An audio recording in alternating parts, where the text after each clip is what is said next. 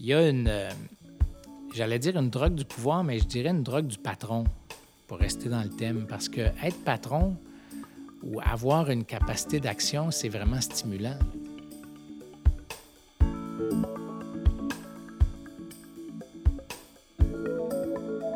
Comme la majorité des gens, depuis mes premières jobs, j'ai eu différents patrons. Des bons et des moins bons. Des boss qui parlaient pas beaucoup et qui parfois inspiraient la peur.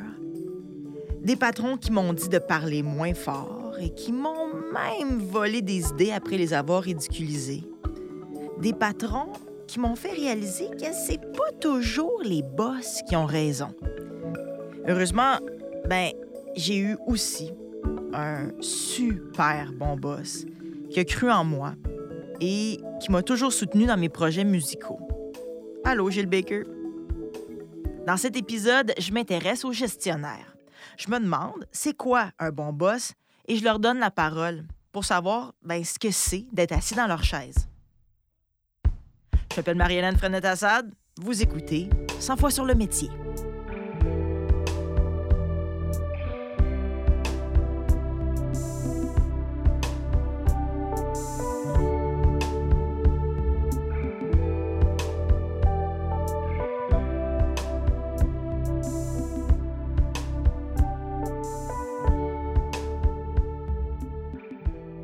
Travers mes expériences de travail, je me suis toujours dit qu'un jour, j'allais vouloir être gestionnaire.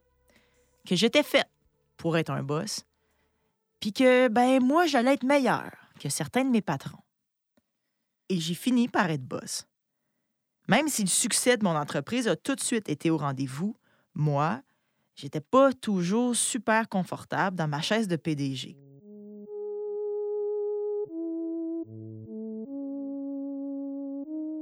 Je me remettais beaucoup en question. Puis ben, je me demandais si j'étais une bonne bosse au fond. J'en parlais souvent avec mon amie Gab, elle aussi gestionnaire. Elle m'a parlé d'Hélène Rodrigue, spécialiste en gestion, qui, elle, dans la vie, coach des gestionnaires. Je coach euh, principalement euh, des équipes de direction, euh, des leaders, des managers. Et puis voilà, mon travail consiste à les accompagner euh, collectivement et individuellement euh, euh, dans le développement de leur leadership, leur habileté de gestion, puis la dynamique d'équipe qu'ils veulent créer dans leur organisation. Hélène Rodrigue m'a d'abord expliqué comment ça fonctionne une consultation en entreprise avec elle. Alors, ben, la plupart du temps, c'est les responsables ressources humaines ou les exécutifs de différents secteurs qui euh, qui qui voient des certains défis, certains enjeux euh, et qui veulent euh, vraiment un accompagnement pour les aider à mobiliser leur, leurs équipes. Donc le, le, le, but en fait, ce que tout le monde cherche, c'est comment on va optimiser la performance, puis créer un climat qui va être qui va être motivant, qui va faire que les gens ont vraiment le goût de donner le meilleur le meilleur d'eux-mêmes. Euh, et certaines entreprises vont me consulter parce qu'ils ont des problèmes, des enjeux, soit des conflits entre, des secteurs ou entre des individus. Euh, puis d'autres vont me contacter euh, parce que ça va super bien, ils sont en grande croissance, puis là ils vont promouvoir de plus en plus de gens dans les rôles de direction. Donc, euh, l'idée c'est comment être capable de comprendre à la fois les, les objectifs individuels euh, et les objectifs collectifs, puis comment chacun peut se comprendre pour collaborer le mieux possible.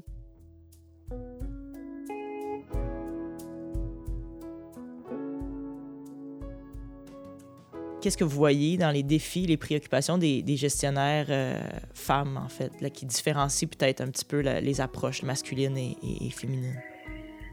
Euh, ben, je dirais que les différences, en fait, que je sois un gestionnaire femme ou homme, ils ont beaucoup de choses encore. On a les mêmes objectifs à atteindre. Hein.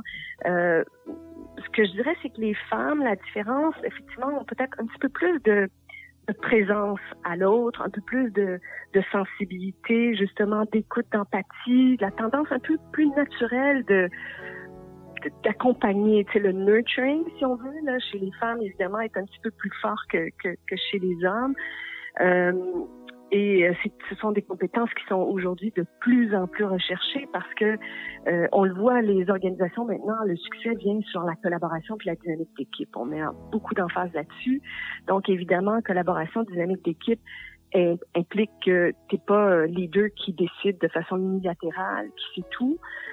c'est quelqu'un qui arrive à mobiliser son équipe. Donc, naturellement, cette capacité qu'ont un petit peu plus facilement les femmes, ou la, majorité des femmes, à, cette intelligence émotionnelle, si on veut, à, connecter, à être présent à l'autre, euh, c'est ce que je vois qui, est une des forces euh, qui différencie un petit peu plus euh, certaines femmes. On remarque qu'il y a des hommes qui sont aussi très, très bons là-dedans. En réfléchissant à cet épisode, je me suis questionnée sur les modèles de gestionnaires féminins que j'avais eus dans ma vie j'ai tout de suite pensé à Danielle Tessier, qui était la directrice générale au collège où j'ai fait mon secondaire. J'ai toujours eu beaucoup d'admiration pour elle. Euh, je l'aimais beaucoup, puis j'étais toujours la bienvenue dans son bureau. Pas que j'étais particulièrement tannante, mais j'avais un petit côté revendicatrice, disons. Puis surtout, j'avais toujours de quoi dire sur mon école. Elle a accepté de me parler de sa longue carrière de gestionnaire en éducation. Bonjour, Madame la directrice. Bonjour Marie-Hélène, ça va bien? oui, ça va bien, vous? très, très bien, merci. Vous avez évidemment commencé comme enseignante. Euh, vous enseignez quoi au, départ? Je suis un professeur de français au secondaire. Alors, euh, oui, j'ai fait de l'enseignement pendant sept ans et euh, c'était un métier que j'adorais. D'ailleurs, c'était le rêve de ma vie, enseigner. Mais évidemment, euh, les choses ont fait en sorte que dans les années 80, à un moment donné, il y a eu beaucoup de, professeurs qui ont été pas remerciés, mais ont été mis en disponibilité. Et ça m'est arrivé plusieurs années de suite. Et à un moment donné, quand ça fait trois ans, et que tu as fait 23 préparations différentes parce qu'on te change constamment de niveau ou de, choses comme ça. Alors, j'ai dit, euh, je veux faire autre chose. Et c'est une opportunité tout simplement qui s'est ouverte, euh, un ensemble de postes de direction euh, qui, se sont, euh, qui sont ouverts dans, à la commission scolaire où j'étais. Et j'ai appliqué et j'ai obtenu un poste et ça a duré 35 ans. Mais c'est ça, donc au départ, si je comprends bien, c'était pas par ambition, c'était vraiment pour gagner votre vie. C'était pour gagner ma vie. Puis en même temps, j'étais consciente que on, apprend à se connaître aussi quand on mature un peu et puis euh, qu'on vit certaines expériences, que, bon, dans notre vie, euh, les gens nous remarquent. Les gens nous disent, oh, toi, tu vas, tu vas assurer la présidence de ce comité-là, tu es bonne pour ça, puis tu vas prendre le leadership là-dedans. Dès mes premières années en direction, ce que j'ai fait, c'est que je suis allée faire mes études en, gestion. J'ai fait une maîtrise en administration.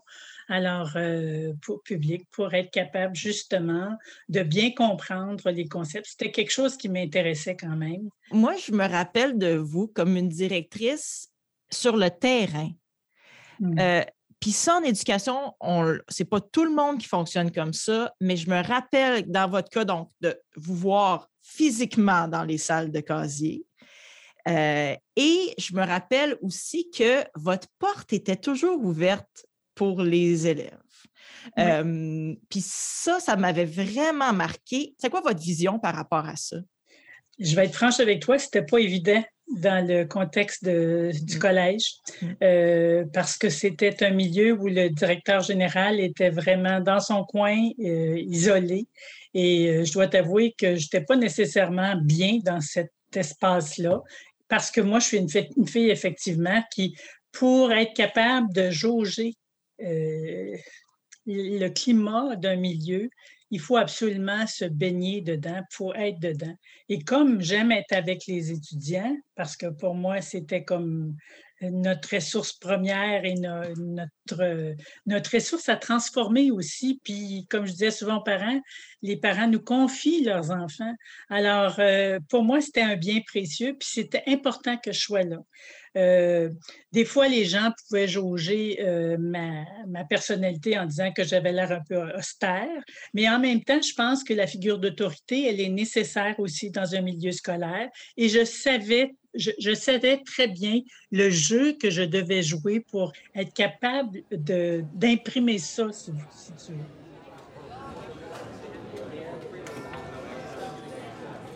En fait, je vais, je vais dire, avec les profs, je leur disais toujours en début d'année, Puis il y en a qui trouvaient ça drôle, puis il y en a qui trouvaient pas ça bien drôle, là, mais c'est pas grave.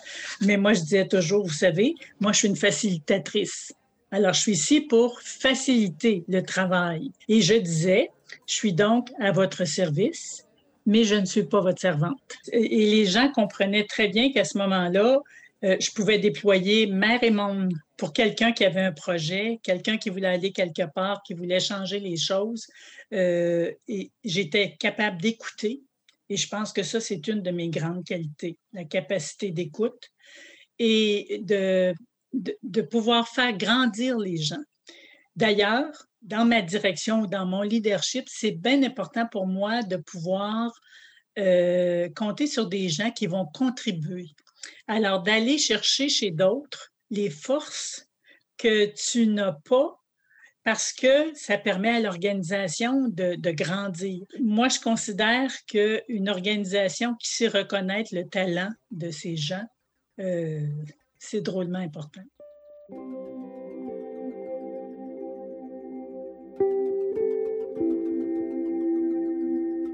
Pour grandir puis s'améliorer, il faut savoir douter.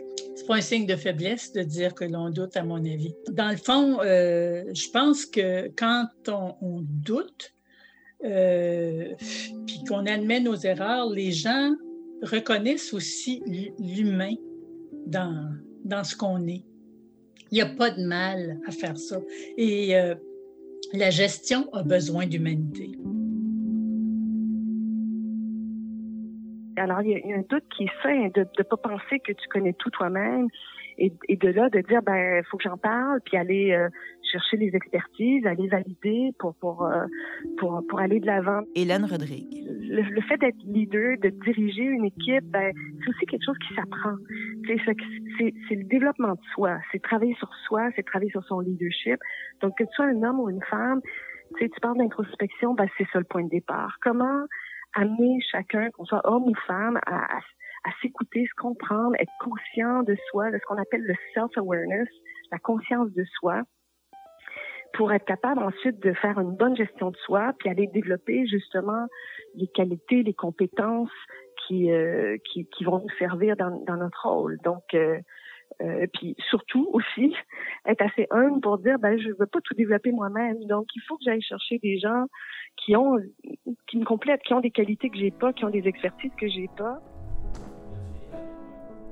À cette époque-là je cherchais des modèles de gestion inspirants autour de moi. Et dans le cadre de mon travail je devais souvent me rendre à la CDR la coopérative de développement régional Outaouais-Laurentide. J'ai rapidement vu là-bas que leur équipe semblait presque être une famille. J'ai voulu en parler avec Patrick Duguay, directeur général de l'organisme. Puis ben, je dois dire que j'ai été assez étonné de voir que Patrick n'avait pas toujours eu l'ambition de devenir gestionnaire. Moi, dans la vie, j'ai pas aspiré à être un boss. J'ai jamais choisi ça. Je faisais un stage pour l'université, une propédeutique pour une maîtrise. Et euh, bon, j'arrive comme stagiaire pour euh, quelques mois. Et finalement, pendant ces quelques mois-là, j'ai réussi à négocier le financement pour cette organisation-là et deux autres qui travaillaient là-dessus depuis euh, une bonne dizaine d'années. Et à partir de là, moi, je disais, hey, tu veux-tu coordonner le projet? Puis sa mise en œuvre. Puis là, on a créé une coop. Puis là, c'était clair que c'était moi qui allais être DG. Puis, alors, j'ai jamais... Euh, ça n'a jamais été une aspiration ça a plus été comme un constat que c'est un peu ça mon talent. Donc, t'es pas devenu boss par ambition, mais peut-être plus par un genre de leadership naturel. Ouais. Mon frère dirait que quand j'étais petit, c'était moi qui menais d'un jeu. Mais, euh, mais je sais pas, j'ai jamais l'impression de l'avoir fait aussi de manière euh, coercitive, là, comme de forcer des gens. Je pense que ça a été juste une reconnaissance que c'était comme ça. Mais je suis aussi un idéaliste. Moi, je, à un moment donné, moi, je voulais que les employés me nomment directeur général à chaque année, qu'ils puissent se prononcer là-dessus puis dire on veut que ce soit encore toi ou non, on veut que ça finisse. Même si Patrick n'avait pas rêvé de devenir gestionnaire, Il est aussi devenu président du CA de l'Université du Québec en Outaouais et même président fondateur du parti politique municipal Action Gatineau. Je lui ai demandé si, selon lui, être assis dans la chaise du boss, c'est pas au fond un énorme atout pour faire avancer ses idées. Ça, c'est évident. En même temps, moi, je trouve malheureusement, il y en a beaucoup qui veulent ces fonctions-là pour eux-mêmes. Euh, tu sais, tu disais, tu fais pas les choses par ambition. Moi, je suis pas vraiment ambitieux pour moi-même, mais je suis très, très ambitieux pour l'économie sociale en Outaouais, euh, dans les Laurentides très ambitieux pour euh, le rôle que mon université peut jouer dans, ces deux régions-là, parce qu'elle est en Outaouais, dans les Laurentides. Je suis très ambitieux pour, euh, pour mon équipe, pour, euh, pour la CDR. Alors, mais pas très peu pour moi. Est-ce que j'utilise la notoriété que j'ai dans notre réseau de développement? Tout à fait. Pour moi, c'est un outil ce qui m'obsède dans la vie et dans, beaucoup de choses, c'est comment on confond la fin et les moyens. pour moi, d'être directeur général, c'est pas une finalité. Euh, c'est un moyen pour accomplir des choses. Alors, si c'est utile, ça vaut le coup. Je me suis engagé, effectivement. J'ai été euh, euh, président fondateur d'un parti politique, moi qui n'ai jamais milité dans aucun parti de ma vie et qui vit assez mal avec la partisanerie. Mais je me suis engagé parce que parce que c'était avec un de mes amis, puis parce qu'on a porté cette vision-là ensemble. Ce que m'a raconté Patrick m'a évidemment beaucoup fait penser au maire de Gatineau, Maxime Pedneau-Jobin. D'une part parce que c'est avec lui que Patrick a fondé Action Gatineau, mais aussi parce que j'imagine qu'il faut avoir de l'ambition pour sa ville pour se lancer en politique municipale. En fait, moi, je pense que les plus mauvais politiciens, c'est ceux qui rêvent à être politiciens. Ils disent, moi, je vais être député, je vais être premier ministre, je vais être... Puis c'est, le mauvais rêve. Pour moi, il faut rêver à sa communauté, à sa, sa ville, à sa patrie. Faut... faut...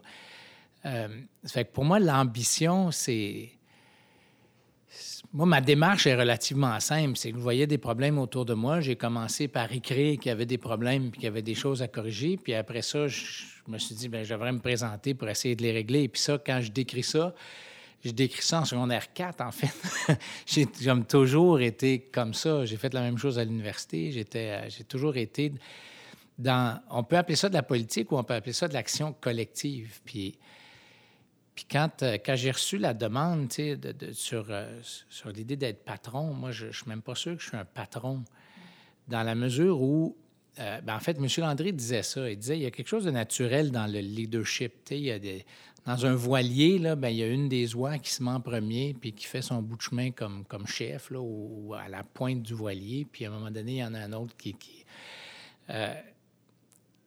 fait moi, mon ambition, ça a toujours été pas mal pour pour le collectif, pour ma communauté. on se regarde, il y a un problème, qu'est-ce qu'on fait? Puis, puis euh, c'est comme ça, moi, que je me suis retrouvé euh, chef, en fait, ou leader dans différents domaines.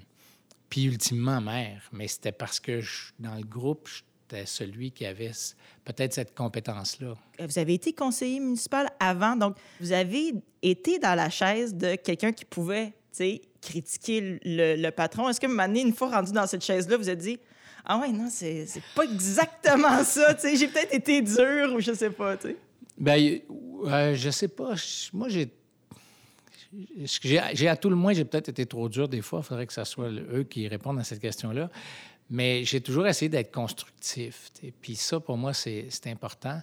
À chacun ses plaisirs, là, mais moi, dans mon auto, j'écris des discours. Puis une de mes. Je l'ai fait dans ma tête. Puis dans, dans une des fonctions d'un leader, d'un chef ou d'un maire, c'est de dire des choses.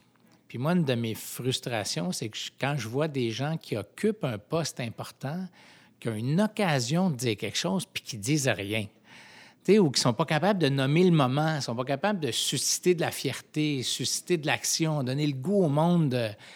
Puis moi, ça, c'est une affaire que j'ai toujours le goût de faire. puis ça, quand j'étais conseiller, puis que j'écoutais mon prédécesseur, des fois, je me disais, non, non, c'est pas ça, c'est telle autre chose qu'il faut dire. Puis la frustration des gens vient de ça. Puis si on veut leur donner de l'espoir, c'est telle affaire qu'il faut dire. Puis, parce que des fois, on est en train de faire la bonne chose, mais c'est juste pas exprimé pour que les gens comprennent qu'on est en train de faire ça, puis qu'ils devraient avoir de l'espoir. Au printemps 2021, Maxime Pedneau-Jobin a surpris tout le monde en annonçant qu'il ne se représenterait pas aux prochaines élections municipales.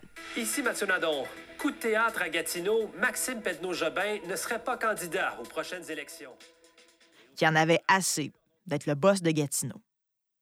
Moi, la première chose à laquelle j'ai pensé quand j'ai appris la nouvelle, c'est au voyage en canot qu'il avait fait avec son fils à l'été 2020 je me suis demandé si ses réflexions sur sa vie professionnelle avaient commencé à ce moment-là. Tu sais, c'est 23 jours tout seul avec mon garçon, puis c'est un ado qui, euh, qui, parle, mais pas tant que ça. ça fait que ça, il y a eu des moments où on est, des longs moments où on était soit en canotant, soit à lui pêcher. Puis... Fait que ça donne le temps de réfléchir. Mais je dirais que c'est une étape dans un processus. C'est pas. Euh, ça m'a pris du temps, ça a été douloureux. Qui m'habitait un peu, c'est m'engager pour quatre ans. Puis là, on est à mi-mandat. On commence à penser à l'élection qui va finir par arriver. Puis euh, donc, c'est deux ans avant l'élection. Puis c'est un autre quatre ans. Donc, c'est six ans là, que j'ai devant moi. Puis, euh, euh, évidemment, je faisais des listes. Mais j'avais mon petit calepin. Je faisais un petit journal chaque jour. Puis à la fin du journal, il y avait une liste, le pour, le contre. Mais quand je suis débarqué du canot, puis vraiment, là, j'en ai remis les pieds euh, euh, sur terre, j'allais dire dans civilisation, mais bon, ça serait pas la bonne expression, je pense. Je savais que c'était possible que je me représente pas. Avant ça, j'étais comme... Tu sais, j'allais d'un extrême à l'autre, puis je, c'était plutôt non, mais j'y... Euh, c'est-à-dire plutôt oui, je me représente, mais j'y pense, ça. Mais en sortant, je me suis dit... Peut-être que je suis rendu de l'autre côté de la force.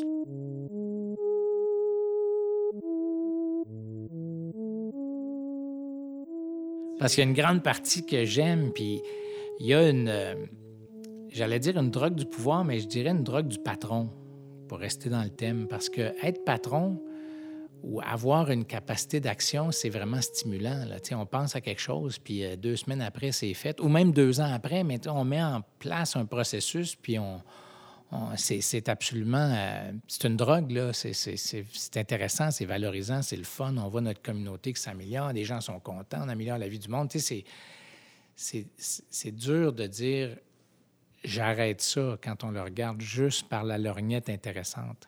Oui, parce qu'on s'appartient plus tant que ça quand on est, quand on est dans la politique, quand on est au pouvoir. Il y a comme quelque chose où on... tout, le monde veut toujours quelque chose de nous. Oui, oui, puis c'est normal, puis c'est bien correct, mais c'est une pression constante. Puis euh, je sais pas comment le dire, je sais pas si on... C'est peut-être ça, on s'appartient pas.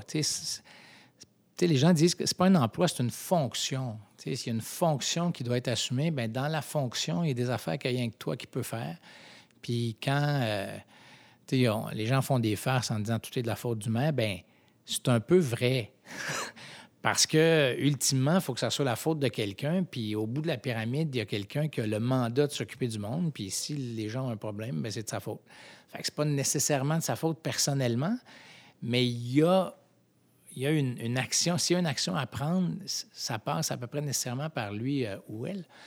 Puis, euh, puis ça aussi, c'est un peu lourd à porter. ça, au bout de huit ans, euh, ça fait aussi partie des dans la colonne du pouvoir, qui est une drogue, c'est là, mais l'inverse est exactement là. Le pouvoir, c'est aussi le pouvoir de régler des problèmes, donc bien du monde qui t'appelle pour régler des problèmes. donc, j'avais deux longues colonnes. oui, dans le calepin, oui. Il faut dire que Maxime Pedneau-Jobin a un peu été le maire de toutes les catastrophes. Juste durant son dernier mandat, Bien, à Gatineau, on a eu deux graves inondations, une tornade, puis évidemment la COVID. Être boss pendant une catastrophe, c'est extrêmement difficile et stressant. Puis c'est pas toujours facile de trouver les bons mots lorsque tous les yeux sont rivés sur nous. Par exemple, un moment donné, dans les inondations de 2019, on se préparait pour une conférence de presse, puis on, on, arrivait à un moment où on allait dépasser les niveaux d'inondation de la fois d'avant, de 2017. Puis la phrase qui m'est venue, en, fait, je pense que c'était dans ma douche. j'essayais de me dire comment on va dire ça au monde, là? Qu'on arrive, puis c'était ça la phrase, et on, arrive dans, en, terrain inconnu à partir de maintenant. Avant ça, on avait tout vécu, on savait où l'eau allait aller, comment. Et là, à partir de maintenant, on ne sait plus. Puis le but, c'était de dire aux gens, euh, ben, tu sais, préparez-vous, soyez conscients que ça peut être pire que la fois d'avant, mais il faut dire ça, puis c'est un des, des- des- aspects difficiles d'être un, patron ou un chef en situation de crise, c'est qu'il faut dire ça pour que les gens aient la vérité, sachent que c'est ça, la vérité. On ne sait pas. On, est capable de faire des prévisions, puis on n'est pas incompétent, là, on ne s'en va pas à l'aveugle, mais il reste qu'on ne l'a pas vécu, là, ce qui s'en vient mais en leur donnant confiance. Fait que, c'est assez contradictoire. Il faut qu'ils aient confiance, mais en même temps, il faut qu'on leur dise franchement que on ne sait pas trop. Là.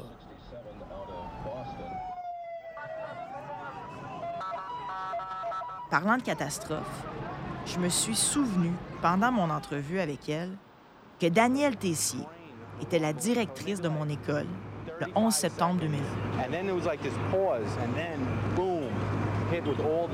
Et je me rappelle qu'un professeur voulait mettre les nouvelles dans l'auditorium et que vous êtes arrivé et vous avez dit non, on ne mettra pas les nouvelles parce qu'on ne veut pas énerver les élèves, on veut rester dans le calme. Mais je me rappelle que vous nous avez assis dans l'auditorium et vous nous avez parlé calmement. Mais ça, j'imagine aussi, il y a ce côté-là où, lorsqu'on est le capitaine du bateau, on doit des fois calmer une situation, même si c'est c'est pas vraiment c'est pas vraiment de notre ressort aussi. Non, exactement. Il faut garder euh, un son sang-froid. Il faut être capable de dire, ben, il y a des... Quelles règles on suit? Est-ce qu'on provoque un vent de, de panique? Parce qu'on voyait quand même qu'il y avait des choses. Moi, j'entendais ce qui se passait sur la colline parlementaire. On parlait de- d'encercler euh, le Parlement, de ci, de ça. Bon, les fonctionnaires là-dedans. Il y avait, il y avait vraiment un vent. Mais comment, dans le fond, dans ton enclave à toi, tu réussis à dire que tu gardes le calme? Alors, la façon dont on, avait, décidé de le faire, puis c'est sûr que c'était beaucoup euh, ma décision, c'était on informe minimalement les élèves, mais le soir, à la rentrée à la maison, ils auront euh, la suite avec leurs parents et les parents conviendront avec eux de ce qu'ils veulent en- qu'ils entendent ou pas. Mais c'est des moments comme ça et il y en a eu beaucoup d'autres. Là, celui-là, il était exceptionnel parce que, bon, c'était une, di- une dimension euh, assez in- in- incroyable. Mais il y a plein de choses comme ça qui se déroulent dans, dans le contexte scolaire où euh, une direction se doit de pouvoir, disons, être au-dessus de la mêlée. C'est ça.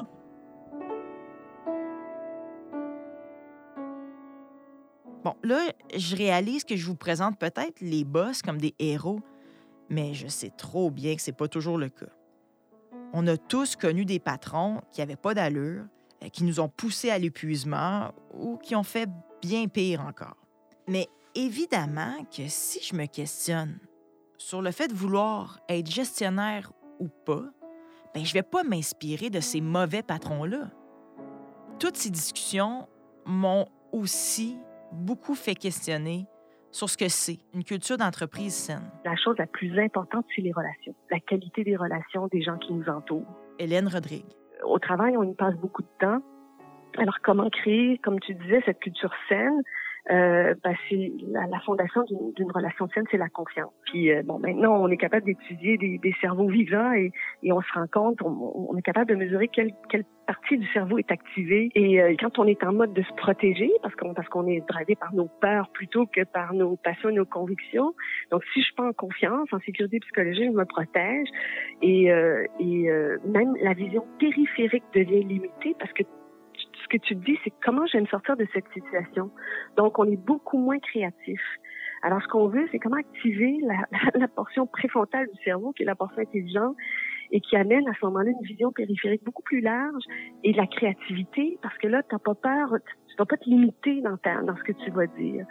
Donc, euh, dès que quelqu'un a le sentiment que si je dis telle chose dans le meeting, soit ça va rien donner, ou ils m'écouteront pas, ou ça va déplaire à l'autre, ou, ou ils vont peut-être penser que je suis pas compétent, donc je me retiens, je dirai pas ce que je pense. Euh, ou si je suis pas d'accord avec quelque chose, je, je veux pas, je veux pas déplaire, donc je me tais. Ben, on se limite puis on n'avance pas. Alors, c'est comment le, le, manager va créer cette, cette, cette confiance, euh, cette sécurité psychologique qui donne ensuite la permission aux gens d'avoir des conversations authentiques, de se dire les vraies choses. Hein? Et euh, c'est très, très facile en passant de mesurer le niveau de confiance d'une équipe. Euh, c'est ce que je dis à toutes les équipes avec qui je travaille, c'est euh, quand tu sors d'un meeting, d'une réunion, le vrai meeting commence après le meeting, à côté de la machine à café, entre les deux, trois personnes qui ont confiance les unes dans les autres et qui vont dire entre eux ce qu'ils n'ont pas osé dire dans le meeting. Et pourquoi ils n'ont pas osé le dire? C'est qu'ils ne se sentaient pas en confiance. J'ai vraiment été ébranlée par cette discussion avec Hélène Rodrigue. Ça m'a beaucoup fait réfléchir. Puis dans les jours qui ont suivi, j'ai annoncé que je quittais l'entreprise que j'avais aidé à bâtir. Parce que j'avais l'impression de plus être au bon endroit pour m'épanouir comme gestionnaire. Malgré tout, je reste idéaliste un peu.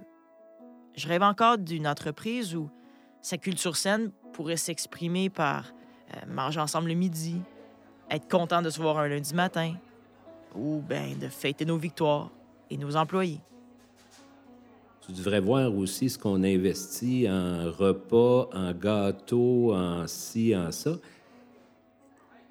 Pour nous autres, ça nous donne aussi un avantage qui est celui de se décoller du quotidien. On n'est plus obnubilé par euh, la rencontre que j'ai ou par le dossier que j'ai amené. Ça nous donne aussi cette possibilité-là de voir plus grand de voir dans quel contexte que je suis en train de faire s'inscrit. Pour les membres de l'équipe, tout ça, ça permet aussi, c'est plus stimulant comme travail. On est dans un milieu, le, milieu du développement économique, qu'il soit en économie sociale ou pas, c'est un milieu où les organisations ont des gros taux de roulement d'employés.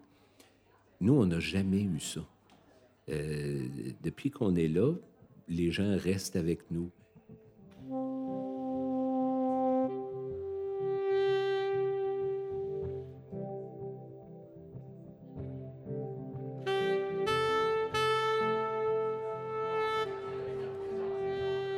Faisant cette série, je me suis tellement posé de questions sur quel genre de professionnel je voulais être. Est-ce que j'ai voulu être boss pour plus me faire dire quoi faire par des gestionnaires qui partageaient pas mes valeurs? Est-ce que j'ai envie de diriger une énorme entreprise, même si ça veut dire ne plus m'appartenir puis être tout le temps sur mon sel? Et si l'ambition dans mon cas, c'était plus de viser l'excellence et d'être prolifique, plutôt que de viser un titre de boss. Et si avoir de l'ambition pour ma profession et vouloir faire avancer ma discipline, puis des causes qui me tiennent à cœur, ben c'était plus important que de faire avancer ma carrière personnelle. Un peu comme ce que nous a dit Patrick Duguay. En tout cas, je garde d'excellentes pistes de réflexion que m'ont transmis chacun et chacune des invités de cet épisode. Puis ben, honnêtement, j'ai pas encore fini de réfléchir.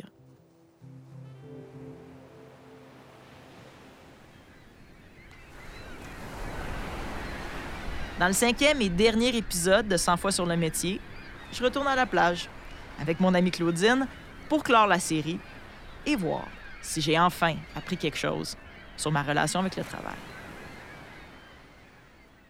Je m'appelle Marie-Hélène Frenette-Assad. Merci d'avoir écouté 100 fois sur le métier.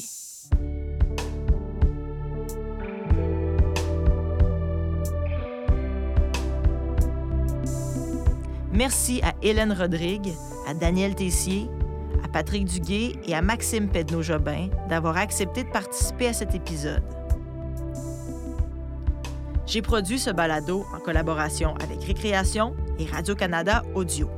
À la production exécutive, Mylène Ferron et à la production déléguée, Élodie Gagnon.